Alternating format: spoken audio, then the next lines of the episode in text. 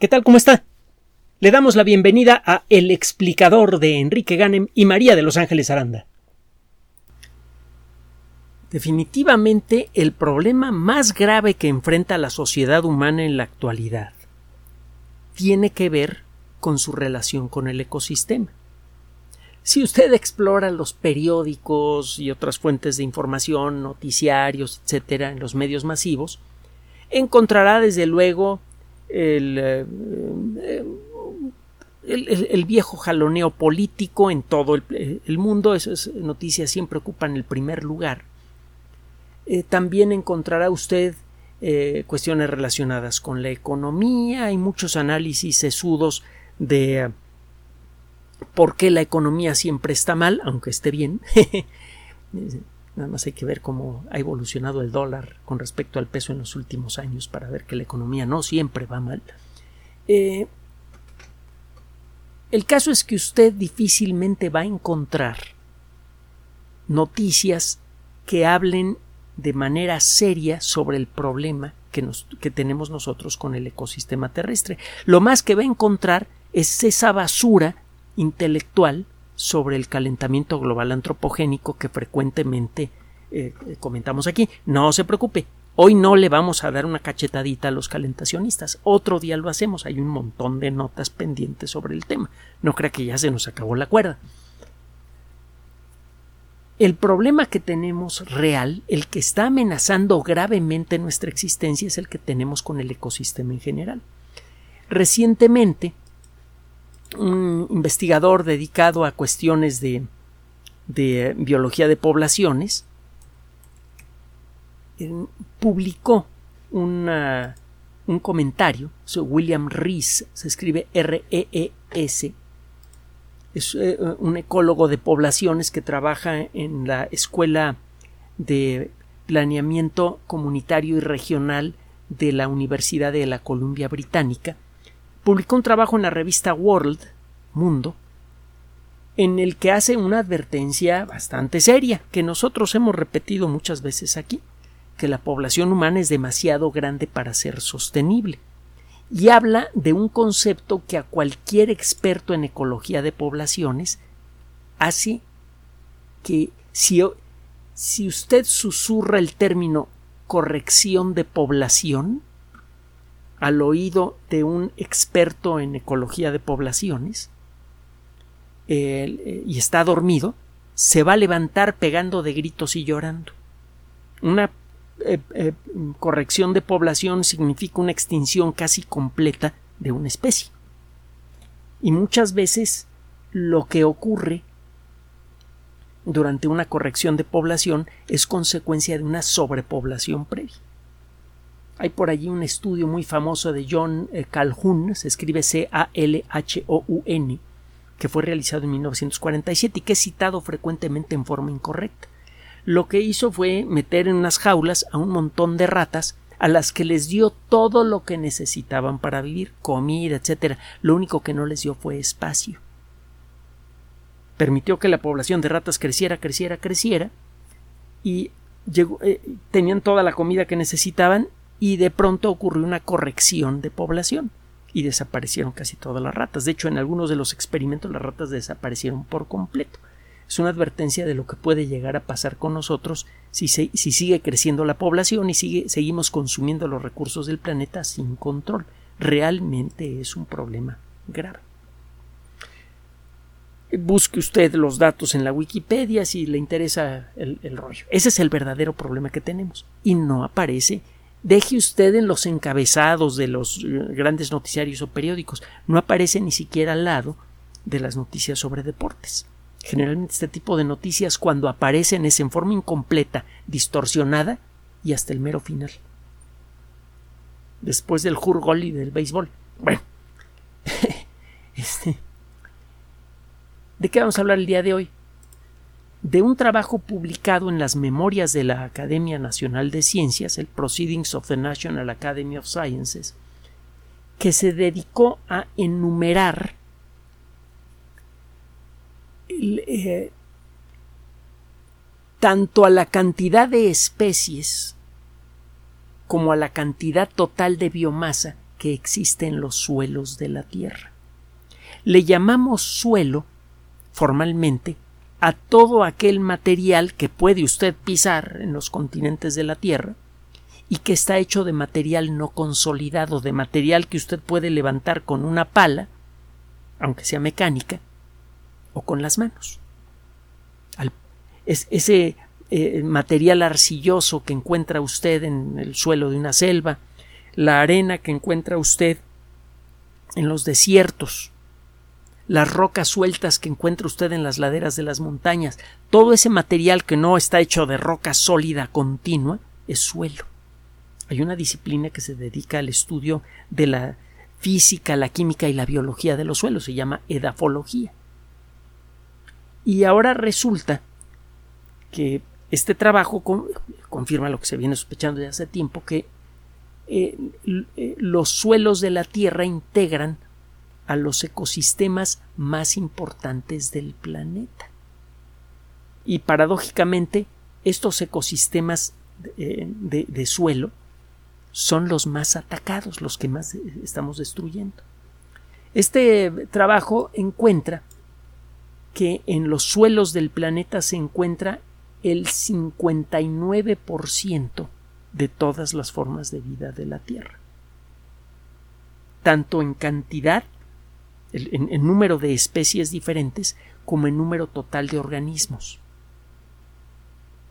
Usted encuentra en los suelos de la Tierra una cantidad brutal de bacterias, muchas de las cuales no hemos estudiado formalmente. Hay muchas especies de bacterias que ni siquiera conocemos.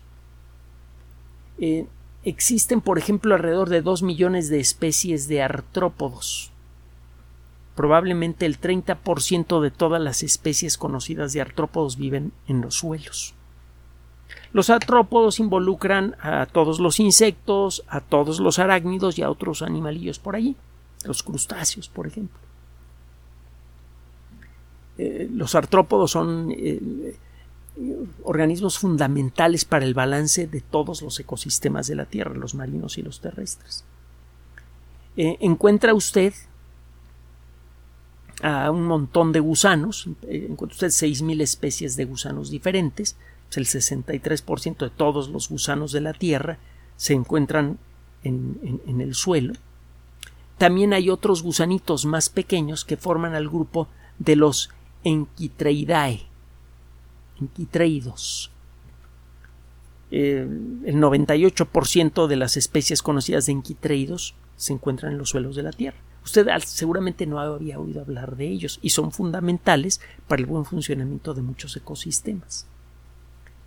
Eh, solamente el 3.8% de los mamíferos están asociados directamente con el suelo con, los suelos. El 85% de todas las plantas de la Tierra tienen sus raíces enterradas en, en suelos, en suelos desde el punto de vista geológico, lo que le mencioné hace ratito. El 43% de las especies de los nemátodos. El grupo de los nemátodos es uno de los más nutridos en, en el árbol de la vida. Se conocen millones de especies de nemátodos. O se estima que hay millones de especies de nemátodos y casi la mitad viven en suelos. Y muchos de ellos tienen un papel crucial en el ecosistema terrestre. Este trabajo, publicado, repito, en las memorias de la Academia Nacional de Ciencias, explora hasta donde esto es humanamente posible, cuántos grupos diferentes de seres vivos existen en los suelos y cuántos y qué, qué porcentaje del total de cada uno de esos organismos eh, representan estos grupos. Es decir, eh, explora, por ejemplo, cuántos eh, hongos, especies de hongos existen en los suelos de la Tierra y qué porcentaje representan de todos los eh, especies de hongos conocidos. También estima la biomasa correspondiente a cada especie, o cuando menos hace una estimación general. Es decir, cuántos kilogramos de seres vivos pertenecientes a cada una de estas categorías existen en los suelos de la Tierra. Muchas de las bacterias más importantes para el funcionamiento de los ecosistemas viven en los suelos. Por ejemplo, las bacterias que fijan nitrógeno.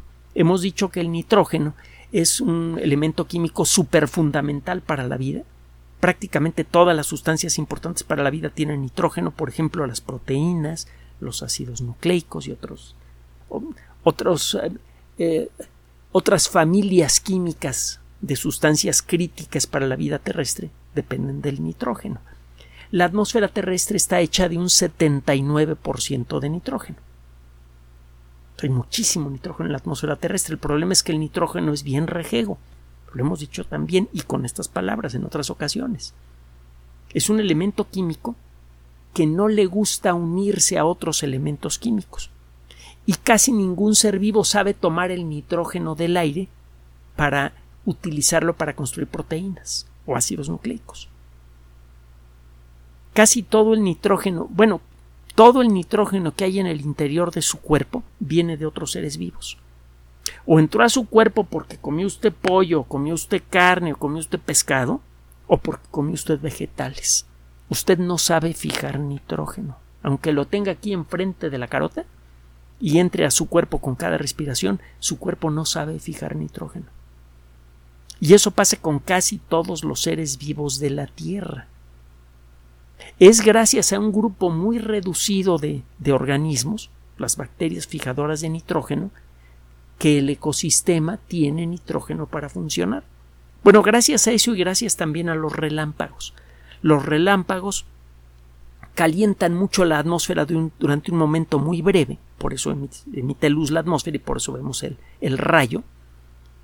Y durante ese momento breve el calor producido por el paso de esa enorme cantidad de electricidad hace que los átomos de nitrógeno se convenzan a unirse con átomos de oxígeno y se forman nitratos que son arrastrados por las lluvias y que pueden ser aprovechados por plantas y luego por animales. Si el nitrógeno que permite la existencia de la vida cae al suelo, en parte eh, eh, por los relámpagos, y en muy buena medida es fijado por bacterias que viven en los suelos de la Tierra. Si desaparecieran esas bacterias, de pronto eh, dejaríamos de contar con nitrógeno fundamental para la vida y podría desaparecer prácticamente toda la vida de la Tierra. dependemos para el funcionamiento de todos los ecosistemas terrestres de unas cuantas especies de bacterias, que afortunadamente son muy abundantes, pero de todas maneras son unas pocas especies. En eh, los suelos de la Tierra también existen otros organismos que son fundamentales para el balance de los ecosistemas. Por ejemplo, las termitas, que en su panza tienen, bueno, en su tracto digestivo tienen unos bichitos más pequeños que saben destruir la lignina y otros materiales que forman a la madera. Solamente algunas especies de hongos y algunas especies de protozoarios que viven en la panza de las termitas son capaces de destruir la madera. Sin estos bichos, sin estos hongos que viven en el suelo y las termitas que viven en el suelo, la madera se empezaría a acumular al, con el paso de millones de años, porque no habría quien pudiera digerirla, y llegaría un momento en el que prácticamente todo el carbono disponible para la formación de seres vivos estaría atrapado en forma de madera y se acabaría la vida en la Tierra. Entonces, de nuevo, además de las bacterias fijadoras de nitrógeno, en los suelos de la Tierra viven organismos que son hipercruciales para mantener funcionando ciertos ciclos naturales de algunos elementos químicos cruciales para la vida, como lo son el nitrógeno y el carbono. También en los suelos de la Tierra ocurren otros fenómenos que están relacionados con el ciclo del fósforo, que es otro elemento químico crucial para la vida en la Tierra, y, este, y que es mucho más escaso que el carbono y que el nitrógeno, por cierto muchos de los antibióticos son producidos, de los antibióticos que ahora se venden en farmacias, son producidos por bacterias que se encontraron en la, eh, bacterias y otros microorganismos que se encuentran en, la tierra. Por ejemplo, la streptomicina, el cloranfenicol. También la penicilina es producida por un hongo que se encuentra normalmente en la tierra. El caso es que este trabajo revela lo que ya se sospechaba en el mundo de la ecología, en, el mundo de la biología de poblaciones y en otras disciplinas cruciales de, la carrera de ángeles y de un servidor, la biología. Y es que los suelos forman parte fundamental, crucial de cualquier ecosistema. También hay suelos en el fondo del mar. El lodo que hay en el fondo de los mares es una forma de suelo. Y también tienen un papel súper crucial para el balance del ecosistema marino. Primera conclusión de este trabajo. Los suelos del planeta juegan un papel mucho más importante en el balance de los ecosistemas terrestres y marinos de lo que se creía. Son mucho más importantes. Segundo, los suelos del planeta se encuentran entre las primeras víctimas naturales de la actividad humana. Cuando se destruye el suelo en una selva, en un bosque, etcétera, etcétera, se está acabando con muchas de las especies que son fundamentales para el buen funcionamiento de esos ecosistemas.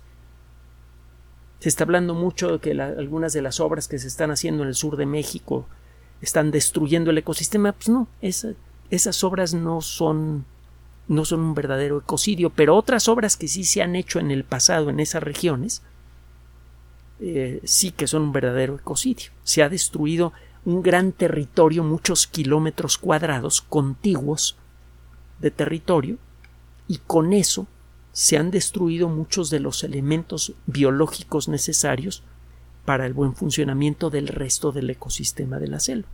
Si usted abre un hueco grande en una selva, ese hueco tiende a crecer, porque se empieza a morir el suelo, todo lo que hay en el suelo. Esto, eh, otra de las consecuencias de este trabajo es que si quiere usted empezar a recuperar un ecosistema, usted quiere reforestar, por ejemplo, no basta con sembrar árboles, primero tiene que recuperar el suelo, con todo lo que eso implica no solamente tiene que recuperar los materiales que formaban al suelo del lugar que pretende usted recuperar, sino que además tiene que recuperar las especies de hongos, de insectos y de otros de otros organismos, algunos eh, invisibles a simple vista y otros no, que existían allí antes de que metiéramos nosotros la mano. Luego empieza usted a reforestar. Una de las conclusiones delicadas de este trabajo es que la, la mayoría de las acciones humanas tienen un efecto directo en los suelos y los suelos tienen un entramado químico y biológico súper complicado que es muy difícil de recuperar. Estamos atacando de manera selectiva a uno de los elementos más vulnerables del ecosistema terrestre. Y este ataque no tiene nada que ver con el rollo del calentamiento global antropogénico. Tiene que ver con el desarrollo vaya nombrecito irónico que se utiliza para esto, con el desarrollo de terrenos baldíos, de terrenos que, entre comillas, no sirven para nada el destruir selvas y bosques para crear espacios para que la gente viva allí, para crear espacios para la agricultura, etcétera, etcétera. Y este proceso eh, ha sido acelerado como consecuencia de dos factores que nosotros hemos mencionado frecuentemente aquí. Uno de ellos es la sobrepoblación, que es un problema que no se está resolviendo porque cada día se siguen agregando más de 300.000 personas en términos netos a este planeta. Y segundo, por un esquema de explotación que favorece la concentración de riqueza. Estamos sobreexplotando los, eh, a, a nuestro planeta para generar una riqueza enorme que va a parar a unas pocas manos. Tenemos que solucionar esos dos problemas si queremos contar con un ecosistema viable antes del final de este siglo si llegamos a destruir una fracción importante de los suelos de la Tierra, nos va a resultar muy difícil recuperarlos y si no recuperamos los suelos no vamos a poder recuperar lo demás. Es una de las conclusiones que se desprenden de este estudio. Tenemos que olvidarnos de los rollos del calentamiento global antropogénico y enfrentar la verdadera gravedad del problema de nuestra relación con el ecosistema y darle una solución razonable.